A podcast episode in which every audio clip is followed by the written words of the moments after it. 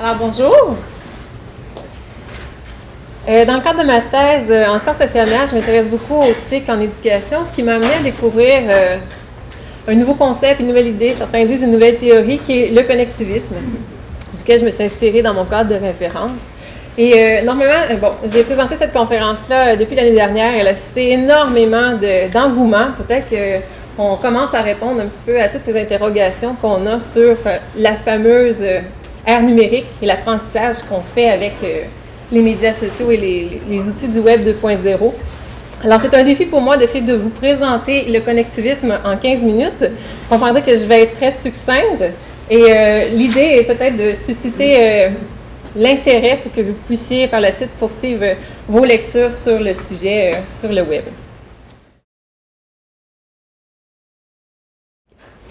Depuis toujours, lorsqu'on sait quelque chose, euh, euh, M. Serre, Michel Serre disait, on a eu euh, la tradition orale, tout ce qu'on savait, il fallait le retenir dans notre mémoire pour le transmettre à quelqu'un d'autre. Quand est arrivée l'écriture, ce qu'on savait, on pouvait le transposer sur papier, et là, on laissait des traces et on a pu commencer à avoir un petit peu plus de connaissances qui étaient diffusées. Et à l'ère de l'imprimerie, bien là, on a vraiment diffusé les connaissances à grande échelle. Maintenant que nous sommes à l'ère numérique, L'information circule sous forme de 1, de 0, en temps pratiquement réel, euh, d'un bout à l'autre de la planète. Alors, qu'est-ce que ça a comme impact, tout ça, sur l'apprentissage? Les auteurs du connectivisme se sont posés différentes questions, puisque l'apprentissage maintenant ne se fait plus d'une manière linéaire, c'est-à-dire un maître, un professeur qui transmet son savoir à ses, euh, élèves, bien, quel effet ça peut avoir sur les théories de l'apprentissage?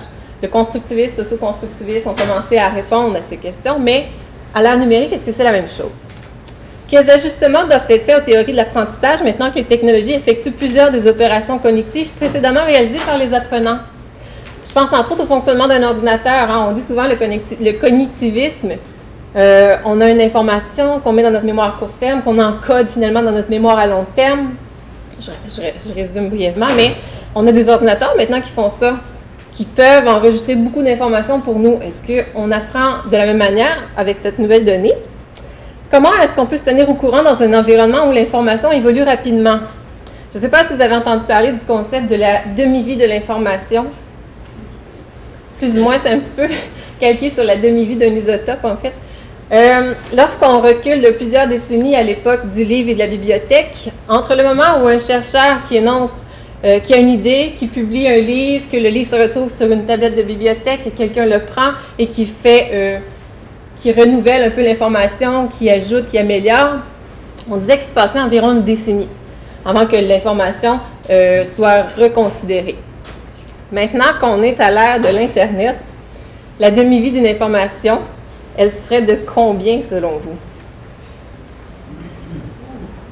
Des effets. quand on parle Twitter, quand on parle d'informations d'actualité, on dit qu'elle dure des heures avant qu'elle devienne des fois désuète et qu'on saute sur quelque chose de nouveau. Quand on est dans le milieu scientifique, lorsqu'on parle de revues et de journaux scientifiques, on va parler de mois. Donc de mois, voire d'années, entre le fait, entre le moment où un chercheur publie des travaux, que quelqu'un euh, émet une nouvelle idée par rapport à ça, il fait cheminer. On est en termes d'années parfois, parfois en termes de mois. Donc, euh, les formations, elles évoluent tellement rapidement. Comment est-ce qu'on peut survivre dans l'apprentissage avec tant de données? Et le dernier point va dans le même sens. Comment est-ce qu'on apprend dans un contexte où l'information abonde? Il y en a de l'information sur le web, des fois, à s'y perdre. La grande question qui ressort de tout ça, c'est comment apprendre à l'ère numérique. Donc, apprendre, lorsqu'on considère que la connaissance est distribuée, c'est créer des liens. Les, connectivistes parlent beaucoup en termes informatiques. Souvent, on parle de liens entre des nœuds. Et euh, quand on crée des liens entre des nœuds, en bout de ligne, on a des réseaux.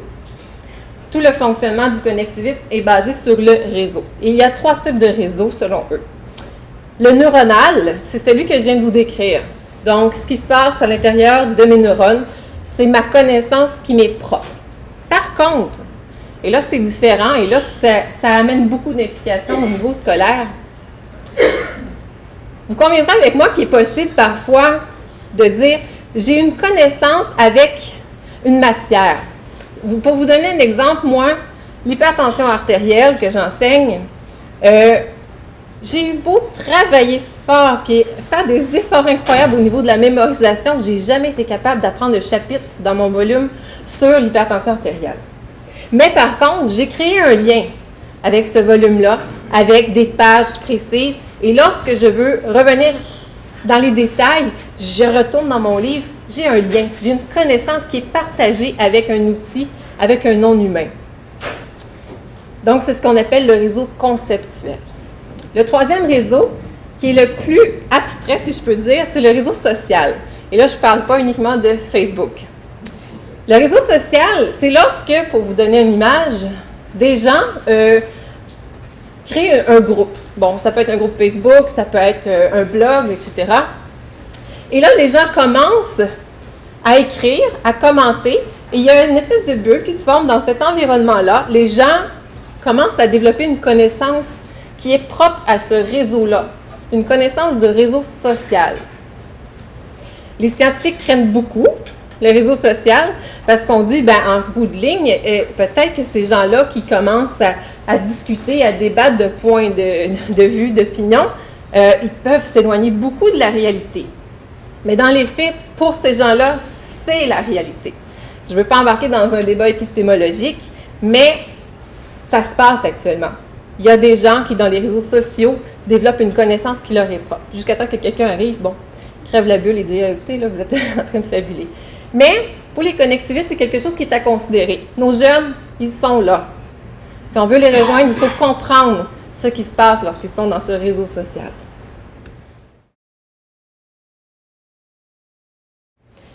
On a un concept qui probablement vous connaissez, on a entendu parler dans différentes conférences d'environnement numérique d'apprentissage où une institution émet une plateforme puis ça devient un lieu d'échange.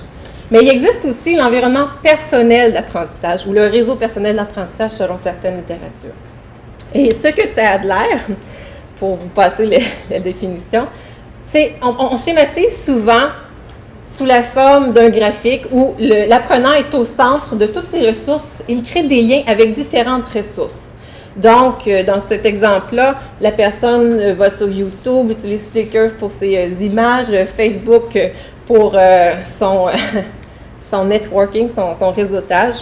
Ça peut prendre différentes formes. Donc, on est au centre, on a différentes, on crée différents liens avec différentes ressources parce qu'elles répondent à un besoin. Mais comment est-ce qu'on décide de créer ce type de réseau ou d'environnement personnel d'apprentissage? Euh, Petinetti et Sigonini ont proposé un modèle qui explique qu'est-ce qui amène une personne à créer un lien et à s'impliquer dans un réseau. Rapidement, ça prend différentes conditions favorables. Premièrement, avoir des habiletés de base. Si on est incapable d'utiliser un ordinateur ou d'aller sur Internet, ça ne fonctionne pas. Il faut avoir une certaine motivation. Faut que l'endroit qu'on visite, le, site ou l'outil en question, soit convivial. Si c'est complexe, si on ne se retrouve pas, on décroche. Ça prend une culture de groupe pour qu'on décide de s'impliquer si euh, s'il y a une culture qui est négative, si on ne respecte pas les gens, on ne va pas nécessairement s'impliquer, à moins que ce soit ce qu'on recherche. Il faut percevoir que ça a du sens. Donc, quand je vais là, ça m'apporte quelque chose, ça a un sens pour moi. C'est un défi pour les enseignants de dire, c'est ça qu'on veut créer pour l'étudiant, que ça ait du sens parce que c'est ça qui va le faire, qui va le motiver. Et en bout de ligne, il résume un climat social dans lequel on se sent à l'aise.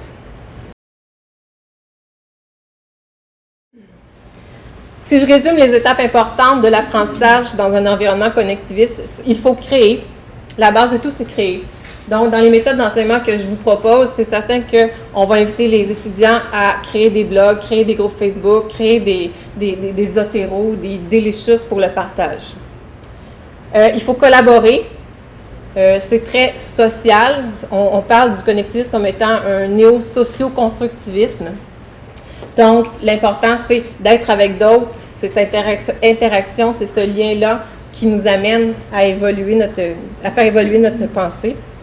Il faut évidemment rechercher. Donc, être capable de, naviguer, de trouver qu'est-ce qui nous convient. Ça a des implications de concevoir euh, l'apprentissage de cette manière-là. L'autre point qui est important, lorsqu'on est un apprenant euh, dans un mode connectiviste, on est souvent un apprenant continuel. Euh, de l'anglais, le lifelong learner. Dans le sens où si on, on a à créer notre environnement personnel d'apprentissage, une fois que le cours est terminé, l'apprentissage peut continuer. Donc, d'amener les étudiants à, à, être déjà dans le mouvement d'apprentissage. Donc, ça, fait en sorte qu'on crée des apprenants qui vont avoir toujours un désir de, continuer à apprendre. Euh, au niveau de l'établissement, évidemment, j'ai parlé brièvement, mais ça amène beaucoup plus d'apprentissage à distance. Est-ce qu'on ne doit pas revoir la structure des programmes? Le conférencier de ce matin le disait, ben, le curriculum en question, il doit être, il doit être revu en fonction d'un nouveau type d'apprentissage. Et est-ce qu'on ne doit pas redéfinir la classe? Vous savez, exactement cette classe-là, le, conférencier qui est en avant et qui essaie de, faire passer son message euh, à, ses, participants. Euh, pour vous donner un exemple, on a les classes du futur qui sont de plus en plus en vogue. Donc, des îlots, du travail en petite équipe, avec beaucoup de technologies, des portables, euh, des, des tableaux blancs interactifs. Donc, c'est vers ce vers quoi actuellement on tend. Pour les enseignants, évidemment, ben là, si on n'est plus, le, plus celui qui sait et qui doit euh, transmettre son savoir, bien, euh, qu'est-ce, que c'est notre rôle en bout de ligne? Donc, il y a différentes hypothèses qui sont émises. Être un maître d'art, donc de, dire l'étayage, de dicter ce qu'on attend des étudiants. Être un concierge, non pas au sens de celui qui balaie, mais celui qui guide les personnes vers les bonnes ressources. Être un administrateur de réseau, être capable d'aider les gens à comprendre les différents outils qui sont à leur disponibilité, disposition, pardon. Ou être un curateur, être un expert de son domaine et être capable de dire ce qui est bien et ce qui l'est moins dans ce que les étudiants trouvent. Quand on parle de la création, la création de blogs permettre aux étudiants de créer. Et nous, comme professeurs, on va utiliser un agrégateur RSS et on va leur envoyer euh, ce qui a été publié dans la semaine via une newsletter, par exemple. Ou utiliser une plateforme telle que Ning, dans laquelle on peut voir tout, tout ce qui a été publié. Utiliser des, des activités d'apprentissage collaboratives. Ouvrir ses propres ressources à la collaboration et au partage. Je pense que ça, on, a, on, vit vraiment un décloisonnement actuellement euh, du droit d'auteur, de la propriété intellectuelle. Les connectivistes sont très en faveur de dire, ben, écoutez, ça prend tellement de temps souvent créer une ressource d'enseignement et d'apprentissage numérique qu'on va les partager. Je ne sais pas si vous connaissez Khan Academy, c'est un exemple typique de 7 euh, millions de leçons qui sont publiées sur euh, différents sujets. Donc, on est, on est vraiment ouvert au partage de ce qu'on fait. Développer des environnements sécurisés. C'est beau d'aller librement sur le web, mais c'est également important d'avoir un lieu pour les étudiants où ils vont se retrouver uniquement avec leurs profs et, leurs, et leurs collègues. Donc, euh, pour garder cet aspect de, on est quand même dans un processus formel d'apprentissage. Bon, on suggère également d'utiliser des ressources éducatives euh, diversifiées, de fournir aux participants des ressources qui leur permettent de prolonger leur apprentissage après la formation. Je donne l'exemple tantôt. S'il un groupe Facebook qui se crée, par exemple, pour un cours en biologie, ben, on n'est pas obligé de fermer la page une fois que le cours est terminé. Et ça nous amène au point suivant, à dire, ben, les étudiants qui ont suivi ce cours-là l'année précédente peuvent venir intervenir dans le groupe, peuvent amener des précisions, peuvent, ils ont probablement cheminé, ils ont probablement évolué, des fois ils ont compris d'autres choses. Et ça, c'est riche pour les étudiants en apprentissage.